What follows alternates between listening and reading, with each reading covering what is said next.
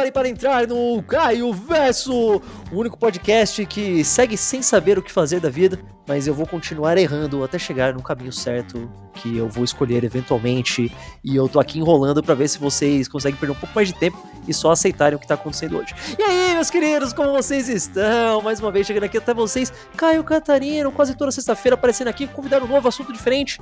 E eu estou aqui com, com vontade, com uma ânsia, com uma necessidade de trazer de volta mais uma vez um dos meus quadros favoritos. E eu sei que eu sempre falo que todos os meus quadros são meus favoritos, mas esse aqui é um que eu gosto faz muito tempo, que é o Anime Velho. Exatamente aqui no Anime Velho, nós falamos de grandes e maravilhosas produções lá na Terra do Sol Nascente, que deveriam ser mais respeitadas, ou às vezes o pessoal nem lembra que existem e tudo mais.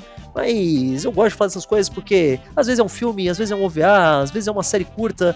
Hoje, no caso, é um, é um filme, mas que é baseado numa série, que é baseado no mangá, etc, etc, etc. Mas aqui nós vamos falar de uma coisa que eu já deveria ter falado aqui antes, porque é uma série extremamente famosa, muito bem quista, que continua até hoje. Estou falando, claro, de Lupin Sansei, Lupin III, Lupin the Third, como você preferir chamar. Especificamente, nós vamos falar de um maravilhoso filme de 1985, Lupin III, o Ouro da Babilônia, que é um filme muito polêmico por algumas razões que a gente vai entrar aqui.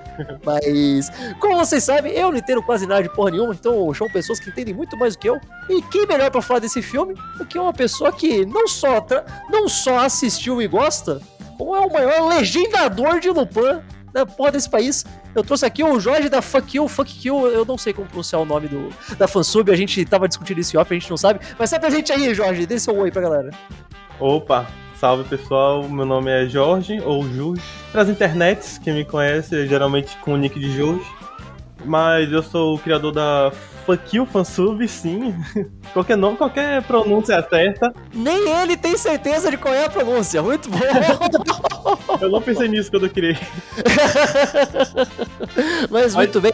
É, favor, perdão. Como eu falei pro Caio, qualquer a pronúncia mais ridícula é a certa. Então, lá o legendo junto com a galera, não sou eu sozinho, é eu e um pessoal legal, a gente traduz Lupin, algumas velharias, coisa de robô gigante de 1970, 1980, Getter Robot também. Tem bastante coisa lá. Todo mundo sabe, todo mundo sabe que anime chegou no pico nos anos 70 e depois foi só daí para baixo, cara. Todo é. mundo sabe disso. É Muito bem, vamos nessa então.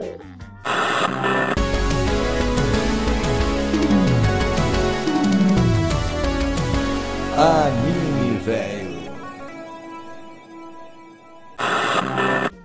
Olha, vamos começar, mas primeiro, antes da gente falar do filme em si, Jorge, como Lupin, Lupin III é uma, tipo, uma série, uma franquia gigantescamente grande no Japão, extremamente popular, como a gente falou, continua até hoje. O mangá é dos anos, no final dos anos 60 e continua saindo coisa em anime, filme, especial, spin-off, jogo, caralho, um monte de coisa. Uhum. Mas é uma coisa que não é exatamente muito famosa aqui no Brasil.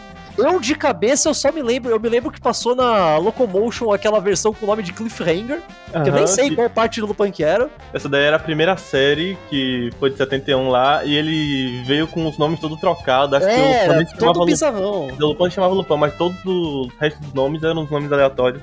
É, então, eu lembro de passar isso na Locomotion, e eu sei que alguns dos filmes, o mais famoso de todos, o Castelo de Cagliostro, chegou de várias outras formas por aqui de forma oficial e tudo mais. Agora até, até alguns outros filmes e tal, mas nunca fez muito, nunca foi muito conhecido por aqui. Como você chegou até Lupin? Rapaz, como eu cheguei até Lupin, acho que é como boa parte das pessoas chegaram até Lupin, que é graças ao grandiosíssimo Leonardo Kitsune, o grande bastião da franquia Lupin, a, a propaganda ambulante de Castelo de Cagliostro. E foi através do vídeo dele, acho que falando até sobre o próprio Castelo de Cagliostro, que eu fui atrás da, da primeira série de Lupin. Aí eu peguei para assistir, eu vi que a legenda era uma merda, eu pensei, posso fazer melhor, então eu fiz. Poucas vezes na história alguém fala, ah, você não gostou, faz melhor. A pessoa realmente vai lá e fez, né? Quem diria? Olha só. Aí eu fiz, eu acho que foi melhor. Acho que saiu melhor. Aí nisso veio até a Fansub, dando um background aí. Ah, legal, né? Eu falei, é, é, fantástico a gente viver nesse mundo incrível de streaming de anime que tá saindo no Japão, já sai aqui legendado, oficialmente é tudo maravilhoso, eu acho incrível. Não, não tô dizendo que era melhor antes, pelo amor de Deus, era um pesadelo você assistir anime legendado antigamente. mas uma coisa que eu sinto muito falta até hoje é o quão pouca coisa velha tem Tipo, sim, agora tá, tá, dando uma melhorada, hoje em dia tá, tá aparecendo mais umas coisas aqui e ali e tudo mais. Sei lá, eu lembro que Cobra saiu recentemente na, na Funimation, vai pra curtir Tem na Fukio, hein? Tem na Fukio. É, então, precisa, tem muita coisa velha que não tem, tá ligado? Que não, não aparece aqui. Sim, então sim. a gente precisa de cada vez mais, é extremamente importante, porque eu vejo anime novo, pelo amor de Deus, eu gosto ainda e tudo mais, mas é muito importante ver de onde veio todas essas porras, essas coisas velhas é importante pra caralho também.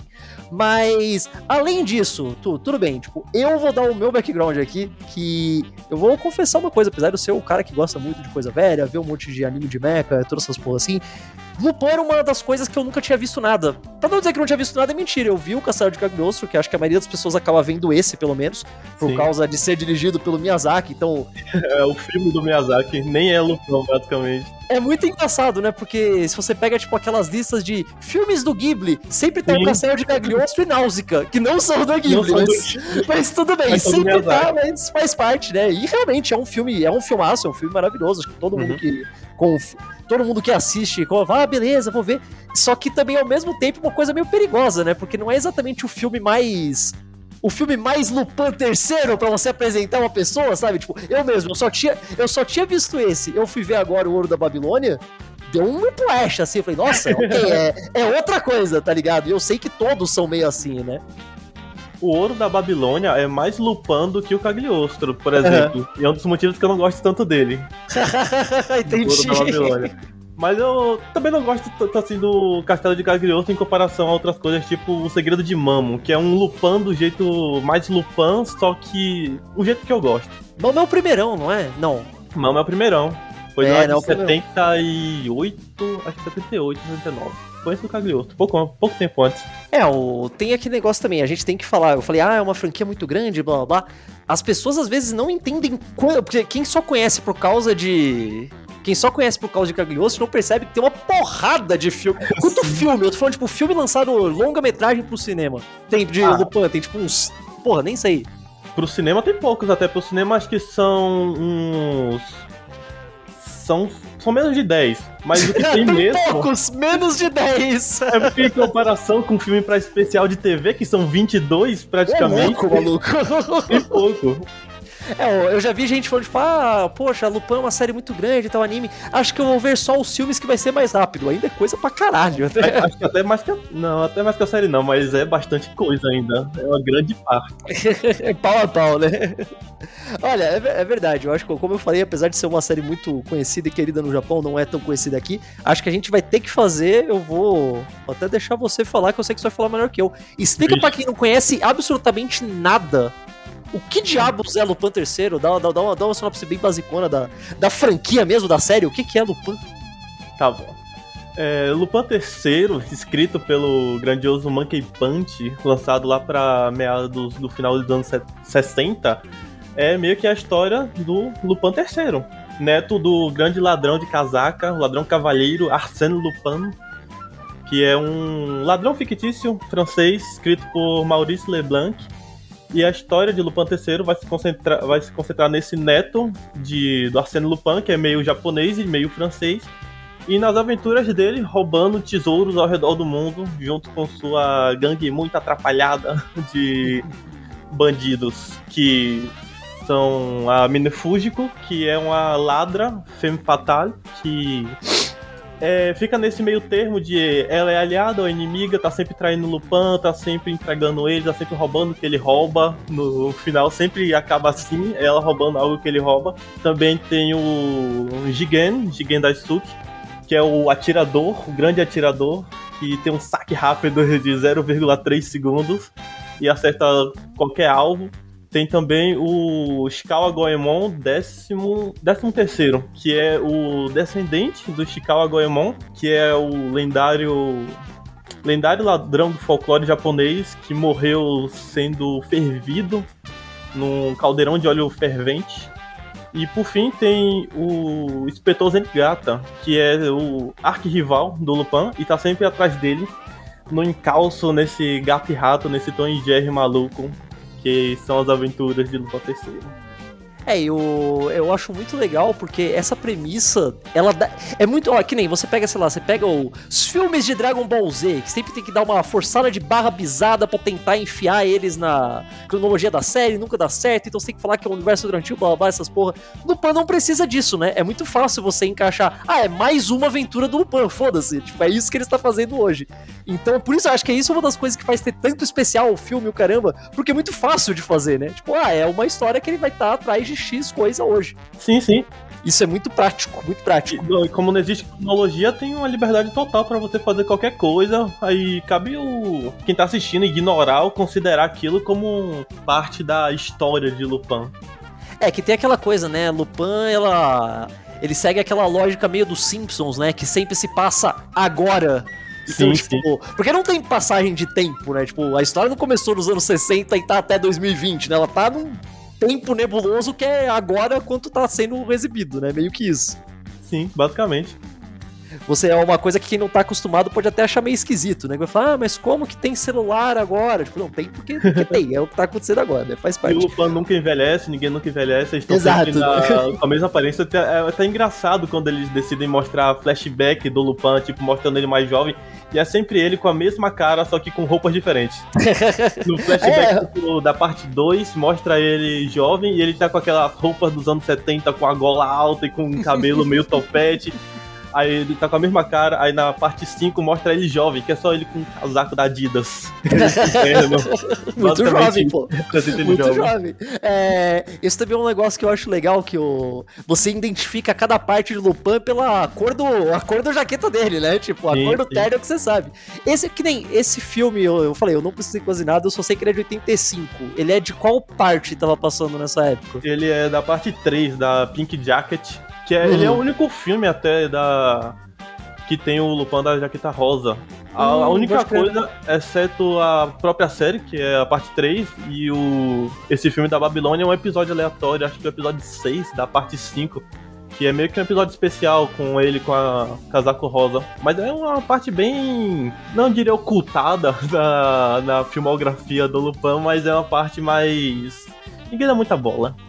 É, um negócio que eu percebi, de novo, eu, eu, vou ser obrigado a comparar várias vezes com o Castelo de Cagliostro, que eu falei que é o único, é o único norte que eu tenho aqui, então até se eu estiver falando alguma besteira, você, por favor, me corrija, eu quero aprender mais. Mas uma coisa que eu achei muito curiosa de ver esse filme, logo de cara, assim, tipo, no, na cena inicial, que é o Lupin e o Zenigato, naquela perseguição de moto caramba, é muito mais... Qual, qual, é a palavra que eu tô buscando aqui? É muito mais cartunesco, eu tô falando Sim. cartunesco, tipo, lógica de Looney Tunes, tá ligado? Tipo, o movimento dos personagens personagem, o jeito como ele se move, o jeito como a física funciona, é muito menos. Tipo, não que o Cagliostro seja super realístico nem nada, ele não é, ele ainda dá umas viajadas malucas na física e tudo mais, mas nesse filme é muito mais. Sim. É, isso é mais próximo de como é na série, ou como era na parte 3, pelo menos, ou nem tanto? Eu acho que no filme é ainda mais acentuado, que é até um dos motivos que eu amo e odeio esse filme, é que ele é muito louco, ele é muito Looney Tunes, e ele às vezes foge da realidade, foge até demais. Mas na parte 3, o Lupin é mais. Ele, é... ele ainda é assim, meio que essa parte é mais psicodélica, anos 80, disco, é, dança, o povo, os bonecos com olhos bugalhados, é o Lupin mais comedião. É, eu ia falar, é bem mais cômico, né? Tipo, esse é filme não chega a ser uma comédia nem nada, ainda é um filme de aventura, ação, tem tiro pra todo lado, caramba.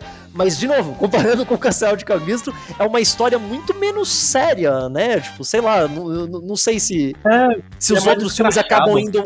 É, mais escrachado, essa é a palavra. Eu não sei se os filmes especiais que vieram depois foram para foram mais para esse lado ou mais pro outro. Como, como, que acabou sendo depois? Pior que não, esse é a única. É o único filme mais fora da curva curva do Lupin, que ele é mais escrachado, assim, que ele é mais levado aos limites que é Looney Tunes, é invasão extraterrestre, é loucura. Ainda tem umas coisinhas de alienígena na série, assim, mas é algo bem mais pontual, bem mais simples do que essa loucura, até narrativa e visual que esse filme faz. O resto é bem mais. Eu não sei. Eu, eu não sei se é impressão minha, tipo Talvez até seja, se for, mil perdões. Mas eu achei até a, a estrutura desse filme meio confusa. Às vezes parece que os personagens, tipo, pulam de um lado pro outro, tipo. Sim, demais. Um pouco mais que o normal, eu sei, tipo, filme de aventura, desse estilo que vai de um lado pro outro. Mas nesse filme parece ser além da conta, tipo. Teve, teve uma hora que, tipo, eu voltei uma cena que eu pensei, putz, eu devo ter piscado aqui, não prestei atenção, perdi uma cena. Mas não, só tinha passado mesmo, assim, do nada de um lugar pro outro, sem muita explicação. E isso aconteceu algumas vezes. O que é estranho, porque ele nem é um filme longo. O filme tem, tipo, o que? Uma hora e quarenta, quase isso, é. por aí. Mas ele parece eu não quero falar arrastado, porque fica parecendo que é meio chato e não é isso. Mas ele parece que tem umas barrigas, porque as coisas é, acontecem então... de uma forma que não se conecta exatamente. Ele meio que vai cortando, depois você tem um, um, como é? Um Miss Brasil, um Miss Mundial, depois Sim. você tem ele no deserto, depois você tem ele no Nova York de novo. Não, e a, a, maioria das cenas parece que, tipo, sei lá, todas elas deviam acabar uns 5 minutos antes do que elas acabam, tá ligado? Elas continuam tempo. É esquisito. E é, uma, é o tipo de coisa que eu, assistindo, eu achei esquisito. E depois que eu fui pensar, eu falei, ah, tá. São os problemas de produção. Que tem inúmeros. Eu falei, ok, isso é tudo herança disso. E, e, uma outra coisa que também, de novo, comparando com o Castelo de Cagliostro, fica muito, muito na cara. Eu não sei se isso é só porque a gente tá comparando, tipo, com o Hayao Miyazaki, que é um diretor, porra, é. de calibre e tudo mais e tal, mas a qualidade, eu tô falando a qualidade, de, tipo, a qualidade de animação, direção e tudo mais, nesse filme parece muito inferior. Ou será que não? Ou é impressão minha? Pior que é um pouco, é um pouco. Ele é menos refinado, ele parece meio. Tipo, ele é. Ele, é, ele é seis anos depois do Castelo de Cagliostro, mas se eu tivesse que chutar, o dia que a ordem é o contrário, tá ligado? Sim, sim. Ele é meio. Refi... É, falta, acho que falta refinamento, porque tem algumas cenas que parecem meio sem sombra. Aquela cena mesmo de introdução que é só um, uma folha de Manhattan, aí ele meio que vai dar um zoom assim. Essa cena é legal, mas parece tudo meio feito rápido, meio feito às pressas. Parece tudo sem uma profundidade. Não sei. Eu vi gente falando que tinha até coisa que parece que eles tiveram que pegar o Tipo, esse filme saiu, tipo, acho que logo depois que terminou a parte 3, alguma coisa assim, não é? Então não, meio que foi. no finalzinho ainda. Foi no finalzinho, né? Então uhum. foi meio que feito ao mesmo tempo, né? Eles Sim. tiveram que pegar gente que tava na série para fazer o filme ao mesmo tempo e tal. Então por isso que dá essa essa vacilada na qualidade, que simplesmente os caras não tinham tempo, não tinham mãos o suficiente para desenhar isso tudo, sabe? Sim, provavelmente sim. Porque ainda é um filme muito bonito, ainda tem uns set pieces fantásticos, aquelas coisas que anime dessa época, quando é pra longa-metragem, chega nesse nível, mas eu acho que tá muito aquém de algumas coisas que vieram antes, né? Então fica um pouco mais feio. É, a própria série da parte 3, ela é muito inconsistente, muito, muito. Dizem que é escolha artística por parte da direção que. Mas não sei. Porque todo o design dela é. Cada episódio, se você tirar print da cara do Lupin, em todo episódio ela vai estar diferente. ah, nesse filme. Na parte 3 é assim. Nesse filme mesmo eu achei muito esquisito, porque eu, eu não sei, eu, eu sei que tudo bem, o, o, traço do Monkey Punch é bem esquisito. É meio uhum. esquisito uhum. se você tá acostumado com anime moderno, tipo, ele é todo mundo meio esticadão. eu sei que esse filme que eles têm essa lógica meio de Looney Tunes e movimento e tal, tudo bem. Mas eu acho que tirando alguns personagens principais, todo mundo é muito feio nesse filme, tá ligado? Até as mulheres que são pra ser, tipo, ah, as modelos super bonitonas, estereótipo de gostosa, engraçada pra fazer. Não, elas são, tipo. A, a, o rosto é meio esticado, as proporções são meio esquisitas. Eu não sei o quanto disso é herança da parte 3 em si, mas pelo visto não tanto, né? Ele é meio herança da parte 3 nesse quesito. As, o design no geral da parte 3, ele é meio, meio fininho. sei lá, eu, eu achei muito estranho, tipo... É o que você falou, teve vários momentos desse filme que, lá, eu tive que pausar por algum motivo, e eu olhei e falei, nossa, isso, isso tá feio, cara, isso não tá bonito. E tinha outras cenas que estavam, beleza? Fala, ah, não, pô, aqui tá muito bonito. Mas, não sei, isso eu achei muito, muito estranho. No finalzinho ele é muito bem animado naquelas cenas que eles estão descendo pela água, é tudo muito é, bem ele, ele vai dando uma melhorada. Eu não sei se eles escolheram tipo, escolheram dar uma prioridade pra parte do, do clima, que sei lá, talvez seja é, isso. Provável. Não tenho nenhuma prova disso, mas parece. ah, uma coisa que aí eu, eu não faço a menor ideia. Vozes, tipo, o elenco de voz é todo da série? Ou é diferente dos filmes pro, pro anime? Não, é o mesmo. Desse daí é o mesmo. O elenco de voz é todo igual. A única exceção do que o elenco de voz é diferente é num certo OVA de 80, final de 88, eu acho que é o The uhum. Fuma Conspiracy, que eles gastaram tanto em animação que eles não tiveram dinheiro para contratar o elenco de voz. Então eles pegaram. Louco! e é um, um OVA muito bem animado. É tipo nível Cagliostro mesmo de animação. Entendi, entendi. Não, beleza, tudo bem. Bom, vamos, vamos falar do filme em si, então, porque a gente fica falando, tipo, ah, o Ouro da Babilônia. Que, que, olha, eu tava pensando pelo título que ia ser uma coisa meio Indiana Jones. Ah, beleza, o, o Lupin vai ir até onde ficava, onde ficava a civilização da Babilônia, vai procurar um tesouro lá e ir embora. E meio que não é tão simples assim, porque é um negócio que o tesouro da Babilônia, mas começa em Manhattan e tem tudo a ver com Nova York. A história é muito viajada, tipo, mais que o normal. Eu não sei se e de novo, é aquela coisa que você vê e fala, ah, isso é muito esquisito, porque é tão esquisito assim? E daí você descobre que é porque a história nem era para ser como foi, né? O... Você consegue dar mais detalhes de qual, qual, é a história por trás desse filme? Que eu fui ver que começou, tipo, ia ser o Miyazaki ia voltar para dirigir, na verdade, né? No começo. Sim, sim. Aí deu uma merda, ele não voltou. Aí ele falou: Não, tudo bem, eu tenho esse cara aqui que é foda, o Mamoru Oshii. Tipo, ah, não, pô, agora vai ser louco. E daí ele deu uma história completamente maluca que ele queria fazer, não era? Sim, a história que a TMS, depois do, do sucesso do Cagliostro, o Cagliostro foi um sucesso arrebatador de, de Lupin. Internacional até, né? É, internacional. Aí ela tava querendo, cogitando um terceiro filme, a parte 3 tava prestes pra, tava pra acabar naquele ano de 85, aí eles chamaram o Miyazaki, cheguei aí, meu mano, vem dirigir outro negocinho aqui rapidinho. O Miyazaki, eu não tô afim, acho que ele devia estar tá fazendo Náusea na época, ou algum outro. É, essa era 85. É, acho que, acho que devia ser Náusea, assim. É, ele tava em outra vibe. Ele já tinha se despedido de Lupin, fazendo dois. dirigindo dois episódios lá da parte 2. Aí ele falou: tem esse garoto bom aqui, esse garoto jovem, esse garoto que dirige muito bem, esse tal de Urusei Yatsura aqui, o, o Mamoru Oshi. Aí a, a TMS falou: ah, a indicação do Miyazaki, bora ver. Pô, 85 hoje já tinha feito até Dallas, né? Dallas, eu não sei se foi 85. É, acho que foi, né? É, acho que foi. É, acho que foi ele, já, ele, já, tinha, ele era bem consagrado, ele era um jovem promissor. É, então. Uhum. É, o Dallas é 83, então provavelmente esse filme deve ter sido animado lá pra 84, 85, ele já tava bem falado, tipo, o Sei Yatsura, o Dallas e tal, ele já tava conhecidinho, né, tipo. Sim, sim, sim. Aí nisso, o Mamoru Oshii juntou uma, uma, equipe forte, equipe forte. Dizem que tinha o Koji Marimoto, o Hideaki Anno, o Yoshitaka Amano. Yoshitaka Amano, eu vi, Yoshitaka Amano, é o design do Vampire Hunter D, do Angel Zeg. Mano, imagina, cara, uma equipe que é o Mamoru Oshii, o Ano e o Yoshitaka Amano já é o suficiente pra ser, tipo, Dream Team hoje em dia, tá ligado? Nunca ia acontecer, é simplesmente peso demais, sabe? Ia ser caro demais. Imagina se tivesse saído. Mas quem conhece esses nomes já deve estar tá falando, nossa, mas esses caras não fazem filme normal, né, cara? Com certeza. O Koji Morimoto é até o fundador do estúdio.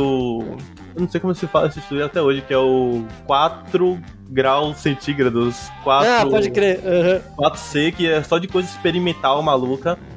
E ele até dirigiu uma abertura para um filme de Lupin de 2016, que é o Italian Game, que é um filme ruim, mas a abertura dele é lindíssima. e também tinha o, se não me engano, era o diretor do Golden Boy, do Golden Boy Rojinze, que era o Hiroyuki Kitakubi, eu acho, Kitakubi. Uhum. Era uma equipe pra assim, ser tipo um marco, um clássico já de cara, assim. E a história, que foi o grande fator determinante para PMS bater o carimbo se aprovar ou negar, era, era uma coisa meio complicada. Você consegue falar pra ir pra galera? Vai, eu, eu, acho que o pessoal tem que ouvir pra entender. Você sabe exatamente como era a história? Tem, existem algumas entrevistas e o é, pessoal. É, é, é verdade, é, é bom deixar isso claro, né? Não é como se a gente tivesse, é. tipo 100% de certeza absoluta catalogado de qual era, não, não é assim, né? Mais um. Isso. Diz que, Acho diz, que nem né? Tipo, existia um roteiro definido, acho que era só a premissa que o, que o Oshi tinha mais ou menos e que, que ele foi dando entrevistas e meio que falando sobre essa ideia dele. E o povo foi meio que juntando essas ideias numa espécie de. uma ideia de roteiro. O filme meio que se centraria num Lupin meio que um pouco mais velho, cansado dessa vida de ladrão, ele meio que já teria roubado tudo, praticamente tudo que seria possível ele roubar, ele já teria roubado. E ele estaria meio que largado no mundo, perdido o propósito de vida dele. Aí a trama meio que cercaria a história de um arquiteto maluco que constrói uma torre de Babel no centro de Tóquio e depois se mata. E nisso o Lupin descobre que existe um, um fóssil de, de, um fóssil de anjo. Fóssil de anjo, mano. Dentro dessa torre. E tem também a ver com a garota que é descendente, neta desse arquiteto. E nisso o Lupin fica intrigado e vai até essa torre. A grande questão, que até aí é uma história maluca, viajada, mas ainda assim é uma história meio é. Lupin. Dá pra acreditar. É relativamente incrível, é. né? Porém, a grande questão é que não seria um simples fóssil, um fóssil de anjo. Já que a ideia é que esse fóssil nunca teria existido de fato. Seria meio que um, um símbolo. Como se simbolizasse a própria ficção. E no fim o que aconteceria era que o Lupin roubaria a própria ficção. Ele roubaria a si mesmo, roubando a própria existência e deixando de existir. What? What the fuck? Caralho, ele ia tipo. Ele não ia quebrar a quarta parede, ele ia explodir a quarta parede, né? Tipo. É, ele ia explodir. Dizem até que a ideia era pra esse fóssil também ser uma bomba atômica que eles explodiria Tóquio. Meio que Akira, mas isso daí não, não, sei se bate muito com essa parada do, do existencialismo, dele roubar a si mesmo. Porque a ideia meio que seria. O Lupin já roubou de tudo. Até no Cagliostro ele rouba o coração da, da princesa. Verdade. Ele rouba praticamente o que é intangível. Então que, o que mais ele poderia roubar? Ele poderia roubar o mundo, ele mesmo, a própria existência. Aí a TMS olhou pra isso e falou: Você tá maluco, porra? Demitido. Não tem como a gente fazer isso. A gente basicamente teria que matar o nosso protagonista, nosso. um dos maiores personagens. A gente meio que mataria ele, fazendo que ele nunca existisse. Seria meio que um fim para ele. Aí nisso mandou o Oshi embora. O Oshi amargurado pegou essas ideias e ficou investindo em todo, toda a carreira dele nos anos até os anos 2000. Foi sobre essa história. Tanto que ele separa. Até acho que em 85 mesmo, ele lança o Angel's Egg com. Pode crer, né? Com Yoshitaka Amano como design. Que é basicamente a história da, de uma garotinha, meio que num mundo mais ou menos pós-apocalíptico, deserto. Ela carrega um ovo de anjo, aí também tem a ver com. Tem um fóssil de anjo, toda uma referência bíblica. Aí depois ele lança o Pet Label, os filmes também, que também tem umas ideias que ele reaproveita. O Ghost in the Shell também tem a parada do existencialismo que ele trabalha. Tem até. É, todo, todos os trabalhos do, do Osh daí em diante foi basicamente falar: ah, então vou falar disso. Eu não, não me deixaram falar disso no filme do Lupin, eu vou falar disso em todos os outros filmes, basicamente. Foi né? basicamente isso. Tem até na Wiki que eu achei bem engraçado quando eu vi, na Wiki do próprio. próprio Moro Oshi, que. Hum. Eu não, não sei se é verdade, provavelmente não que dizem que ele deu uma entrevista depois que depois do lançamento do Ghost in the Shell e, entre aspas, ele disse que agora está livre, ele superou o Pan terceiro. Como se tivesse amargurado todo esse tempo e estava tentando superar essa, esse fracasso na carreira ah, dele. Ah, cara, mas é que, olha, convenhamos, apesar de ser uma história completamente viajada, maluca, obviamente isso nunca poderia ser lançado. Nunca. Ele certamente se esforçou pra caralho pra bolar isso, né? Foi tipo a história da vida dele, né? Então eu imagino que ele tenha ficado nem ele não ficou nem bravo, ele ficou triste, né? Tipo, é. ficou chateado. Eu entendo, eu entendo. Se eu tivesse bolado um negócio desse. Mas, porra, cara, não. Olha, por mais que eu quisesse ver um filme assim eventualmente, ia ser muito doido ver e tudo mais. Eu não consigo imaginar isso sendo lançado nunca, tá ligado? É muito doido, não dá, é muito meta, tá ligado? Né? É, 85, cara. Dizem que é muito meta. O filme do Urusei Atsura que ele dirigiu se aproxima mais ou menos dessas ideias, mas eu acho que essa ideia que ele teve pro Lupin é, tava realmente muito à frente do que do que se podia fazer naquela época. É, é engraçado porque a gente fala isso, ah, era doido demais e tal, mas esse filme ele começa relativamente simples e pé no chão, e daí nos últimos 10 minutos ele vira loucura total, né? Eu Sério? acho isso incrível, porque eu sempre ouvia o pessoal falando que, ah, não, esse filme fica muito doido, depois isso que lá, vira loucura, isso que lá. E o filme eu fui vendo, fui vendo, fui vendo, foi chegando no final, foi caralho, essa loucura não chega, tá indo até Tipo, é, tem as suas coisas malucas e tal, mas tá bem normal. E aí, bum, aliens. Cara, vem do nada. O que, que foi nada. aquilo? Vem completamente do nada. E não é, olha, a maioria desses filmes, quando tem alguma coisa que vai envolver alienígenas ou deuses misteriosos, é uma coisa que fica meio implícito. Né? Aquela coisa tipo, ah, será que eram aliens? Ah, será sim, sim. que é o sobrenatural? Isso é normal, isso é padrão. Eu aceito, eu entendo, é assim que funciona. É um clichêzão maravilhoso esse tipo de filme. Esse filme não, explicitamente aparece: Oi, somos os aliens, foram os aliens que fizeram isso, os aliens que estão fazendo, blá blá, aliens, é isso. Como uma pessoa que não manja, não conhece nada de Lupin, tem alguma outra coisa que vai pra lá, tipo, ah, alienígenas existem, isso é canônico nesse universo? Ou é só nesse filme? Uh, eu acho que esse filme é o que tem mais isso, que é o mais explícito, mas tem acho que um ou outro episódio da parte 2 que literalmente tem uma nave espacial extraterrestre. Mas ele acaba, ele mostra a nave, acaba e você não sabe se aquilo é uma ilusão, se aquilo é verdade é, mesmo. Então, isso é padrão, né? Eu pensei que ia ser Esse uma é coisa padrão. assim, cara. Mas não, isso aqui é literal. É o alien Deus que queria o ouro pra gastar com alguma coisa, sei lá. Cara, eu, eu não sei. Eu, eu, fico imaginando uma pessoa vendo isso na época. Porque hoje, por, por mais que tenha sido um choque, eu já sabia que ia acontecer alguma coisa, tá ligado? Eu já tava preparado para isso.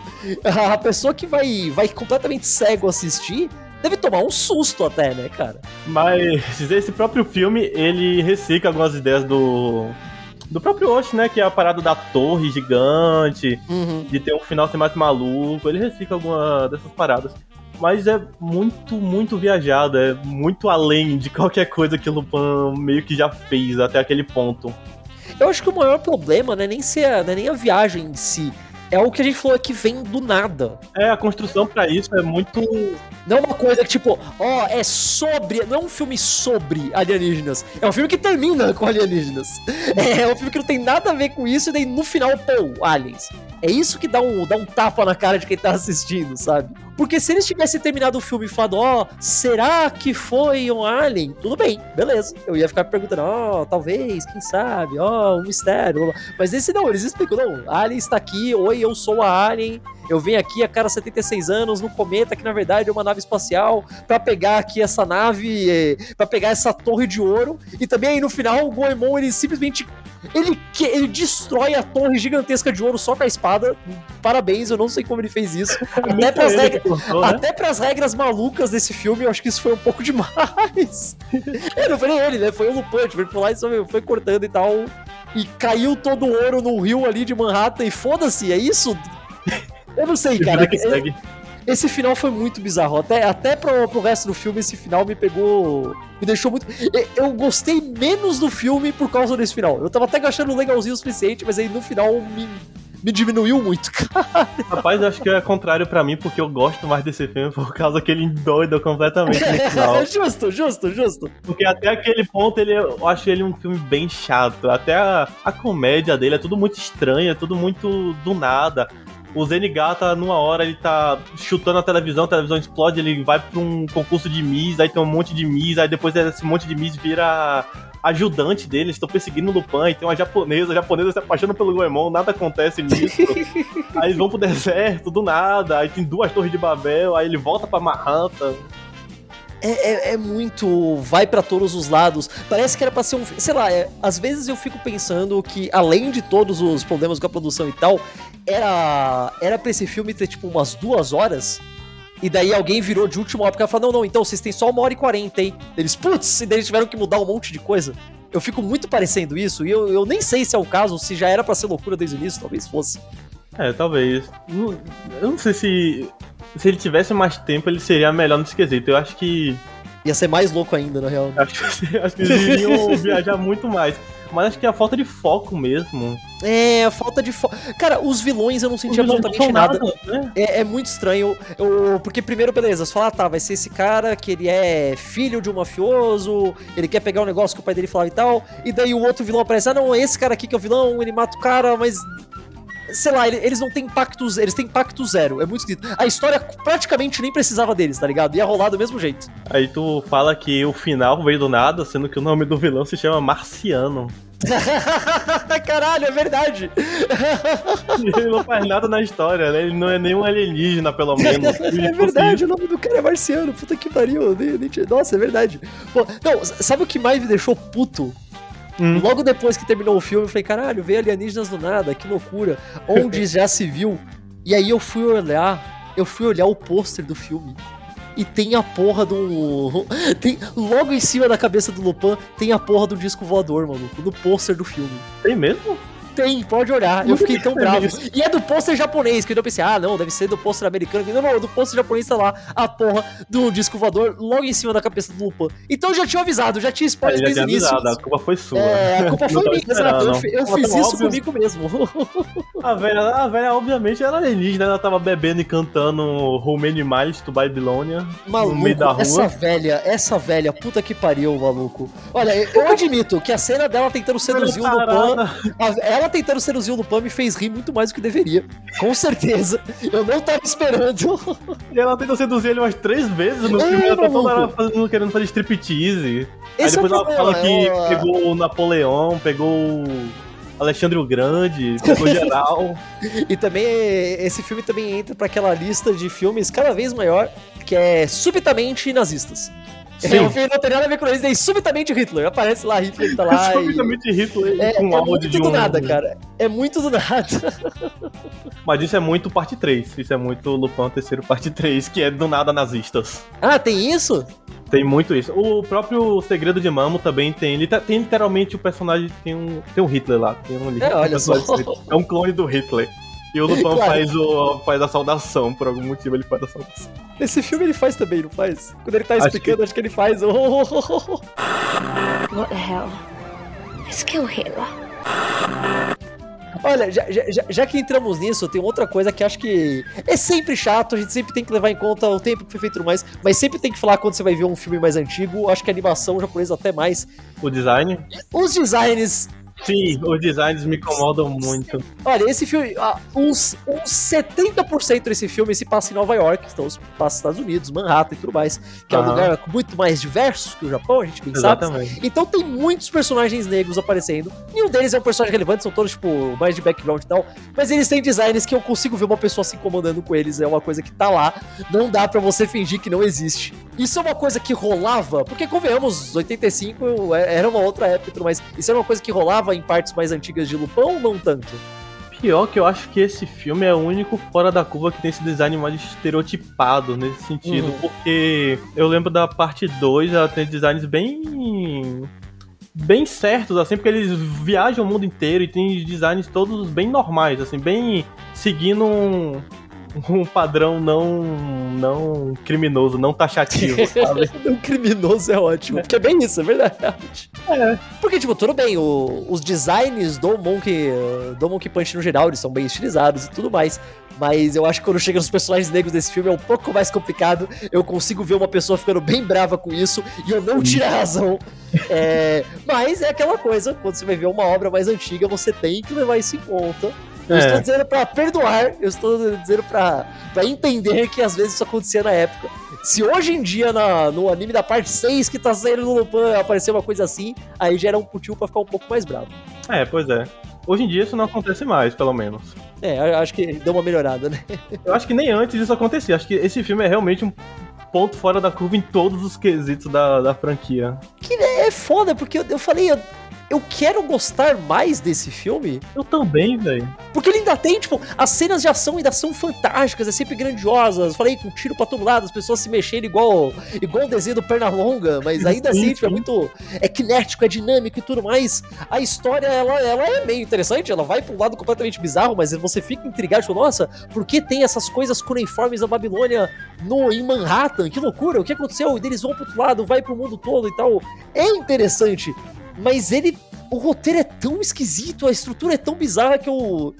Eu, eu não sei se eu consigo falar, ah, não, este filme é bom. Eu também.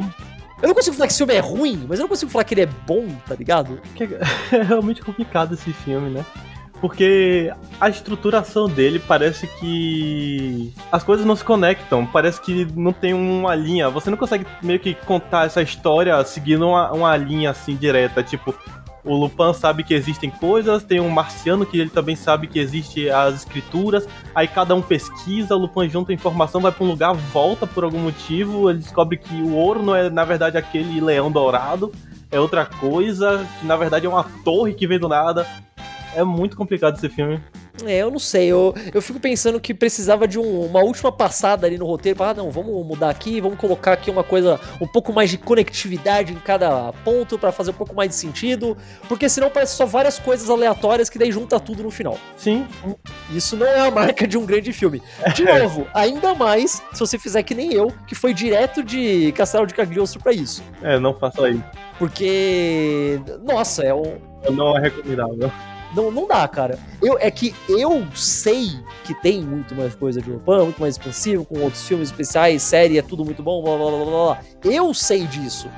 Então tudo Nem tudo bem. é muito eu bom. não, é, eu não vou desistir de ver. Eu vou falar, ah, beleza, vou procurar outros que são, são mais bem falados, vou ver esses. Mas eu consigo ver uma pessoa que viu o Castelo de Cagliostro e fala, pô, gostei, legal, vou ver outro. Ah, vou ver esse aqui então, que é o seguinte, vou ver o, o Ouro da Babilônia. E ele fala, não, isso aqui é meio ruim, não vou ver mais nada.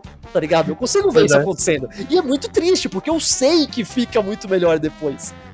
O, qual, qual que é o filme seguinte depois do Ouro da Babilônia? O que, que veio logo depois? O filme seguinte desse é o. Se não me engano, é o. Acho que é o do Nostradamus, que é o Adeus Nostradamus. Patriota Nostradamus. Que é o filme que estreia o. Que morre o dublador desse Lupin atual, que é o dublador do Lupin que segue do 71 até 95, ele morre, e então nesse filme já estreia um novo dublador. Esse filme, na verdade, é muito bom até. Hum, olha aí, viu? Então, eu, eu, eu, eu falo isso porque geralmente quando eu falo de alguma coisa aqui, eu termino falando para as pessoas irem atrás, assistam, blá blá. E esse aqui eu não vou não recomendar. Eu ainda recomendo, assistam, porque tem coisas muito interessantes e tudo mais. Mas se você não achar tão bom, continue dando chance para pelo amor de Deus, tem mais coisa. Fica melhor, eu juro. Só não aceita a parte 6. ok, tá, bom saber. A gente deu uma geralzona aqui nesse negócio, então acho que fica bem importante. Como eu falei, o que que você. Pra uma pessoa entrar, fala, beleza, então eu quero ver Lupin. O que que a pessoa faz? O que, que que é um bom lugar pra começar? Ou outras coisas pra ver que são melhores que esse filme pra apresentar conceitos e tudo mais? O que, que você diz, Jorge? Fala aí. O começo mais seguro é o Cagliostro mesmo, que é o mais safe de toda a franquia.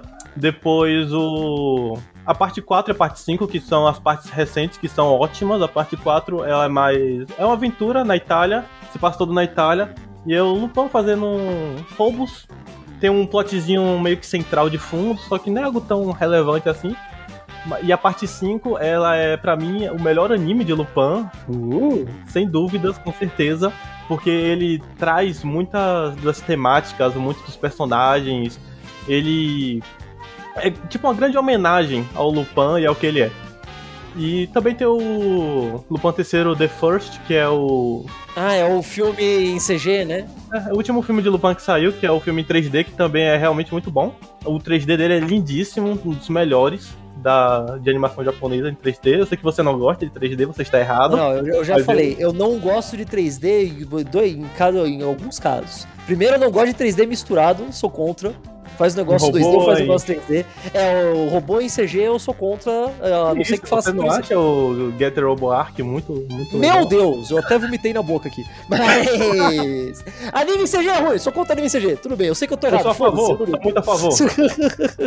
Mas, mas, até, mas até eu sou obrigado a falar que o CG do, do Lupin, the- o The First lá é muito bonito, eu não cheguei a ver ainda, mas o, o pouco que eu vi de cenas soltas, tem o caralho, tipo, a qualidade tá absurda de bonito. Sim, e ele é bem um Lupin mais Indiana Jones, meio anos 80, tem nazistas no Brasil. Claro que tem. claro que tem. tem live action de Lupin ou não? Tem live action de Lupin. não, não, não vejo os live action de Lupin. Ok.